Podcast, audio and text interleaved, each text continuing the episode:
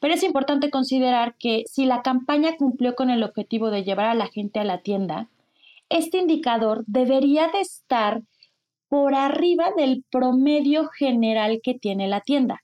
Y si no está sucediendo esto, se debe revisar los indicadores de la campaña. ¿Se está impactando a la gente adecuada? ¿El mensaje está siendo claro? ¿Se está mostrando en el canal adecuado? Amazing Retail es el espacio creado por Getin, la plataforma líder en Retail Analytics en México y Latinoamérica. Si quieres posicionarte por encima de tu competencia, toma tus decisiones estratégicas con los benchmarks personalizados de Getin. Monitoreamos más de 3.000 puntos de venta en México en diversos sectores del retail. Abre tu siguiente sucursal en las zonas que ya frecuentan tus clientes potenciales. Para más información, contáctanos. Escríbenos a contacto.getin.mx. No desperdicies las ganancias de tus tiendas y capitaliza su rendimiento.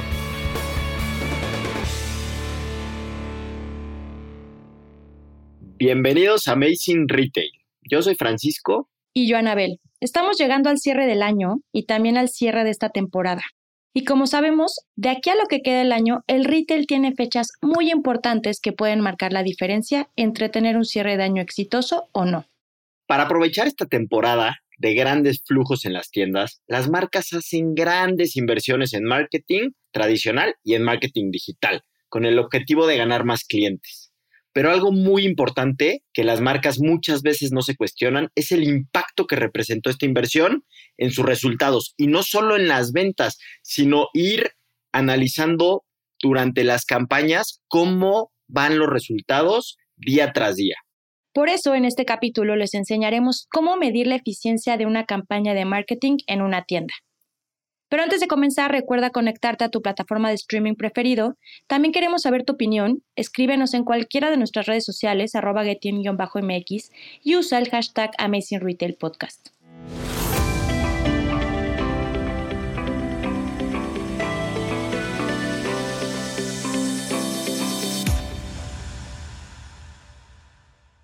Anabel, antes de comenzar es muy importante entender algunos conceptos que si aún no están muy familiarizados, realmente los tienen que conocer. Como consejo, les recomendamos monitorear constantemente los siguientes indicadores durante este último mes del año, porque de esto depende que se tenga un gran cierre o no. El análisis de estos indicadores te puede ayudar a reajustar cualquier variable que afecte a tus ventas o tu inversión en marketing. De aquí la importancia de que el equipo estratégico, operativo y el de marketing estén alineados durante esta temporada para tomar las mejores decisiones y ajustar de manera rápida y eficaz. Esto con el propósito de que no se pierda el ímpetu que la inversión en publicidad está generando y que no desperdiciemos el momento. Pues Frank, vamos con el primer indicador, que básicamente es atracción, que lo que quiere decir es que los clientes tienen interés para acercarse a tu tienda, para visitarte. Este indicador, como hemos platicado en varios episodios, mide qué tan atractivo está siendo la fachada o el escaparate, según sea el caso. Para mantener este indicador sano, haz que llame la atención tus productos y promociones para que captes a todos los compradores potenciales que pasan por fuera, que seas visible y que la gente sepa que durante esta temporada le conviene comprarte a ti y no a tu competencia. Importantísimo. Este, este indicador nos dice lo que está pasando por fuera de tu tienda. Y vámonos al siguiente, que es lo que pasa dentro de la tienda. ¿Cuántos te visitan? ¿Cuántas personas ya dieron el paso hacia adentro de la sucursal? Y con este indicador, pues obviamente se mide la cantidad de personas que entraron en una tienda y que están en un tiempo determinado, que pasan cierto tiempo dentro de la tienda mostrando algún interés. Y es justo aquí en donde entra el trabajo de nuestro staff. Nuestro equipo tiene que acercarse a las personas para motivarlas a que compren para mostrarles el producto de la mejor manera, etcétera, lo que todos ya sabemos. Pero bueno, ese es un visitante. Correcto, Frank. Y el tercer indicador es la conversión de compra, que básicamente es el porcentaje de la gente que te visitó que realizó una compra. Para que este indicador sea sano, motiva que los vendedores comuniquen las promociones a cada persona que entra a tu tienda y siempre prevé que la tienda cuente con el inventario suficiente durante estos días de promoción. Y Anabel, también tenemos otro indicador importantísimo que va relacionado con estos tres que hemos mencionado, que es el tiempo de permanencia. que obviamente como el nombre lo indica es cuánto tiempo permanece una persona dentro de la tienda. Y justamente con el tiempo de permanencia tú puedes saber cómo está siendo la atención dentro de tu tienda y qué tanto estás logrando hacer que permanezca una persona mostrando interés o no en tus productos. ¿A qué voy con esto? Que poquito tiempo es malo y mucho tiempo también, porque puede, una persona puede estar 15 minutos ahí en la tienda y se está aburriendo, no la atiendes o te estás tardando mucho en atender. Entonces, cada marca tiene que encontrar el tiempo de permanencia donde su probabilidad de éxito, de convertir más, aumenta. Y esto es con el tiempo, midiéndolo y eh, estando muy al pendiente de cómo el tiempo de permanencia realmente está afectando o no la conversión de compra sí se relacionan y se relacionan mucho. Y por último, el cuarto indicador, que es el más conocido, son las ventas. Monitorea el ingreso real de tus tiendas contra las metas que estás estableciendo durante esta temporada alta. Si no se están cumpliendo, revisa los otros indicadores para que puedas tener un panorama amplio y de esa forma puedas hacer ciertos ajustes para poder cumplir este objetivo. Y bueno, obviamente existen más indicadores que pueden ir monitoreando durante estas temporalidades pero bueno, estos son cinco que te van a ayudar a tener un panorama muy exacto de cómo vas. Es un termómetro perfecto para que tú puedas monitorear casi a tiempo real o a día vencido cómo van todas tus estrategias durante esta temporada que son importantísimas para la industria. Pues ahora sí, Franca, lo que nos truje Chencha. Hablando de la inversión de publicidad en el canal digital, entendiendo estos medios como Google Ads, Social Media Ads, Influencer Marketing, campañas de mailing o cualquier otra acción dentro del mundo online, para medir el impacto que tiene hacia la tienda física y se haga un análisis correcto, lo primero que hay que estar seguros es que la campaña de marketing esté enfocada hacia la gente que vaya a la tienda porque se está promoviendo que el call to action sea que los posibles clientes impactados sean capaces de ir a la tienda física a comprar. Y si la intención del anuncio no está enfocada hacia que la gente vaya a la tienda, muy probablemente haya variaciones en el comportamiento habitual del desempeño de la tienda y el análisis estará más sesgado por otros factores. Es fundamental que las campañas estén bien alineadas para que las podamos medir y que lo que estamos midiendo haga sentido, porque si no nos podemos perder. Totalmente de acuerdo, Frank. Y si la marca está corriendo diferentes campañas en canales digitales o incluso en el canal físico, es importante considerar esto dentro del análisis y hay que estar conscientes del tipo de call to action que se esté procurando y que se estén haciendo en todos los canales que esto yo no lo recomiendo porque obviamente no vas a poder medir el impacto de la visita a la tienda física. Si corres muchas campañas con diferentes comunicaciones, creo que el análisis se va a ver sesgado. Sí, justamente es parte de lo que veníamos mencionando y recomendando también y que siempre hemos recomendado nosotros, que justamente para hacer un análisis correcto hay que tener muy bien segmentado y dividido lo que estés haciendo y irte por la misma línea, no estar haciendo de todo al mismo tiempo porque va a ser complicadísimo medirlo y sobre todo en, el lugar, en la tienda física, que de por sí es complicado por su naturaleza, ¿no? Siempre históricamente se ha complicado medir todos los esfuerzos, por qué medio llegaron, etcétera. Entonces, creemos nosotros y lo que recomendamos es que sean muy ordenados y que vayan, eh, ahora sí que midiendo acción por acción que van realizando, ¿no? Y pues bueno, para hacer el análisis se debe considerar primero los días en los que la campaña está activa. Y el primer indicador que van a analizar es el de atracción, que siguiendo la lógica debe aumentar durante los días de la campaña. ¿Estás de acuerdo? Pero es importante considerar que si la campaña cumplió con el objetivo de llevar a la gente a la tienda, este indicador debería de estar por arriba del promedio general que tiene la tienda. Y si no está sucediendo esto, se debe revisar los indicadores de la campaña. ¿Se está impactando a la gente adecuada? ¿El mensaje está siendo claro? ¿Se está mostrando en el canal adecuado? Y justo con esto que estás diciendo, Anabel, es como podrás medir la eficiencia del call to action sabiendo qué tanto crecimiento tuvo la atracción, como bien menciona. Y por consecuencia, y dado que el call to action de la campaña está enfocado a que la gente vaya a la tienda, el indicador de visitas tiene que aumentar también, porque vamos a tener más gente de lo habitual. no sería lógico que alguien impactado por la publicidad haga el esfuerzo de ir a la tienda y se quede afuera, ¿no? Obviamente. Entonces, también el tema de visitantes pues va a ir aumentando. Entonces, con esto que les estamos comentando, vamos a saber si el impacto de la campaña funciona o no. Esto es importante, pero todavía es más relevante que la inversión valga la pena alineado a los vendedores de piso con esta estrategia. Y esto es tal cual como el ejemplo anterior. Imaginen este camino de embudo de nuestras ventas. Nuestro buyer, persona, es captado por el mensaje en cualquier canal digital. Va a la tienda, entra y no compra. Estaríamos tirando tal cual el dinero a la basura. Frank, si bien la inversión publicitaria es un boost necesario que hace mucho sentido en temporadas como diciembre, si el personal de la tienda no logra transmitir lo mismo que el mensaje publicitario logró captar con el cliente haciéndolo ir a la tienda, toda la inversión no servirá de nada. Esto es fundamental, Anabel. Esto que estás diciendo es lo más importante. Muchas veces las campañas fracasan en la tienda, ¿ok?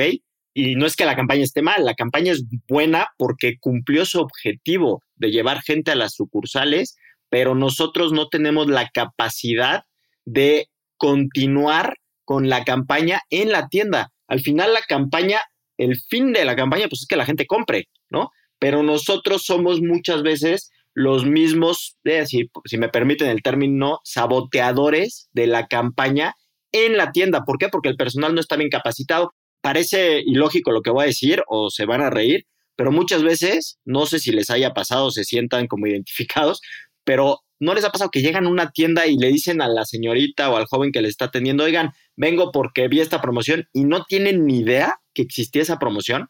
Eso es lo peor que te puede pasar. Imagínate el mensaje que estás dando. Qué fuerte, espero que no les pase por favor en esta temporada.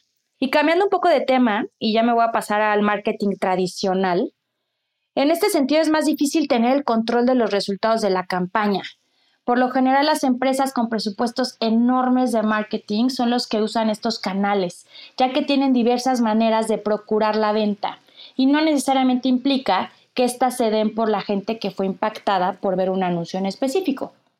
Se pueden inferir comportamientos de compra similares en tiempos cortos en campañas muy específicas, pero por lo general esto no pasa porque los espacios publicitarios en estos canales son muy caros. Sin embargo, cuando la publicidad en un canal tradicional está enfocada en la ubicación de la tienda, sí se puede medir el impacto por encima del promedio de la atracción y las visitas de la tienda que está cerca al espacio publicitario como tal. O sea, podemos inferir que si la tienda está cerca del espacio donde estamos poniendo el anuncio y las visitas están aumentando en esa tienda en particular, pues ese anuncio está teniendo éxito o no. Por ejemplo, al contratar un espectacular cercano al centro comercial en donde está la tienda física, podrás inferir que en específico en la tienda de esa zona, estos indicadores deberían tener crecimientos que más del promedio de lo que han tenido la tienda y sobre todo superar promedios de otras tiendas en otras zonas. Pero como dice Frank, es bien importante que el espectacular tenga un call to action muy claro, porque si no solamente se va a quedar en un impacto para la gente que lo está viendo. Sí, y el call to action, pues sería casi, o sea, algo que te motive a la tienda, ¿no? Como tal. Y pues esta sí sería una manera de saber el impacto de cualquier inversión en marketing tradicional. Pues, sin embargo, es importante señalar que en este sentido no puedes deducir que es tan exacto, o sea, al final no es como el, como si fuera algo digital, lo digital es 100% exacto, ¿no? Porque tú sabes dónde le dieron clic, etcétera, y aquí sí nos deja algunas cuestiones para inferir, porque al final de cuentas, si estás con una campaña con este espectacular que platicábamos ahorita y además algo en redes sociales, pues ahí ya no sabes por qué medio llegó, ¿no? Si fue el, espectacular como tal o tu banner en, redes sociales, etcétera. Entonces, sí te da un pequeño margen este tema de marketing eh, tradicional para hacer inferencias. Ahora, para que tengan un panorama más completo, al momento de plantear una estrategia de marketing digital o tradicional, en nuestra experiencia, las campañas con influencers que promocionan un producto o que visiten un lugar son las que tienen mayores resultados e impactos positivos. En segundo lugar, las campañas digitales que tienen promociones en cualquier canal digital, puede ser social media, Google Ads. Y el último que funciona muy bien es el mailing. Todas estas estrategias de marketing tradicional como publicidad en espectaculares, para buses, vallas, también llegan a funcionar, pero no con tanto éxito como las que mencioné anteriormente. Pues bueno, Anabel, vamos a cambiar un poquitín el tema y vamos a hablar del marketing en el punto de venta, todo lo que puedes hacer en la tienda como tal, los aparadores sin duda que son una herramienta clave para mostrar el producto y tiene que ser atractivo al final de cuentas. Eh, nosotros siempre lo hemos comentado que el primer punto de marketing que depende 100% de ti, pues es tu tienda y al final tú puedes hacer lo que quieras con el visual de tu tienda y lo tienes que aprovechar al máximo, ¿no? Entonces, creo que vale la pena mencionar este tema. Sí, Frank, ya lo que hemos visto este año y que tiene gran impacto son las colaboraciones entre marcas. Cuando una celebridad o una marca hacen un mashup entre productos, la marca y la temporada, por ejemplo, la colaboración de algún artista que pone su nombre, su cara para lanzar algún sneaker, algún lente, sus fans y seguidores neta agotan los productos. E incluso los mismos clientes recurrentes de ese retailer tienen como un refresh como para mantenerse cautivos o lo que está en tendencia o lo que está como popular. Entonces, eso llega a impactar muchísimo en algunos casos.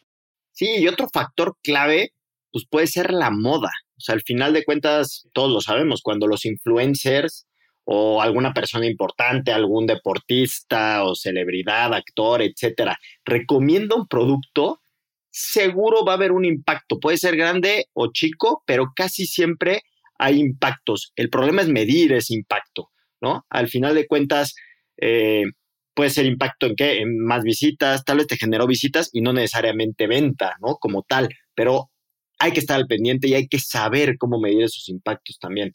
Aquí el retailer, que no tiene el producto como tal, podría imaginar qué acciones podría hacer, pues para subirse justamente a, a ese tren, porque luego, seguro todos lo han visto, pero muchas veces como que se pone algo de moda y ni siquiera son pagados, ¿eh? Ni siquiera tienes que contratar a alguien, estas celebridades, etcétera. Si les gusta algo a varios, empiezan a, poner posts en redes sociales de algún tema y pues ahí está la creatividad también de los departamentos de marketing de ciertas marcas en cómo le hacen para subirse a estos, pues sí, a este tren, ¿no? Que le llaman el famoso tren del mame, que luego dicen por ahí, entonces pues, creo que lo pueden aprovechar.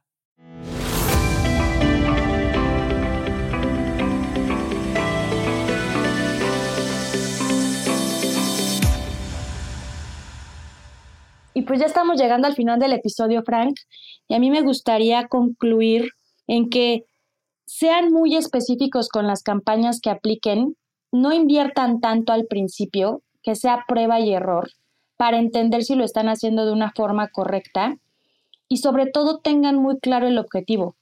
Tienen que tener claro que el objetivo de una campaña es para que lleve gente a la tienda, el objetivo de esta campaña es para que compren este producto porque estoy sobreinventariado. O el objetivo de esta campaña es solamente que me conozcan. Creo que teniendo muy claros estos objetivos van a lograr ser más eficientes. Sí, sin duda. Y yo lo que me gustaría resaltar o quedarme es, o pedirles es que sean también abiertos. O sea, muchas veces podemos pensar que traemos la mejor campaña porque nosotros nos metimos a diseñarla, hacerla y todo, y no queremos ver la realidad y por eso hay que medirla. Y a veces lo que nosotros creíamos o esperábamos no se está dando y hay que ser lo suficientemente humildes e inteligentes para ajustar. Y para eso sirve medir.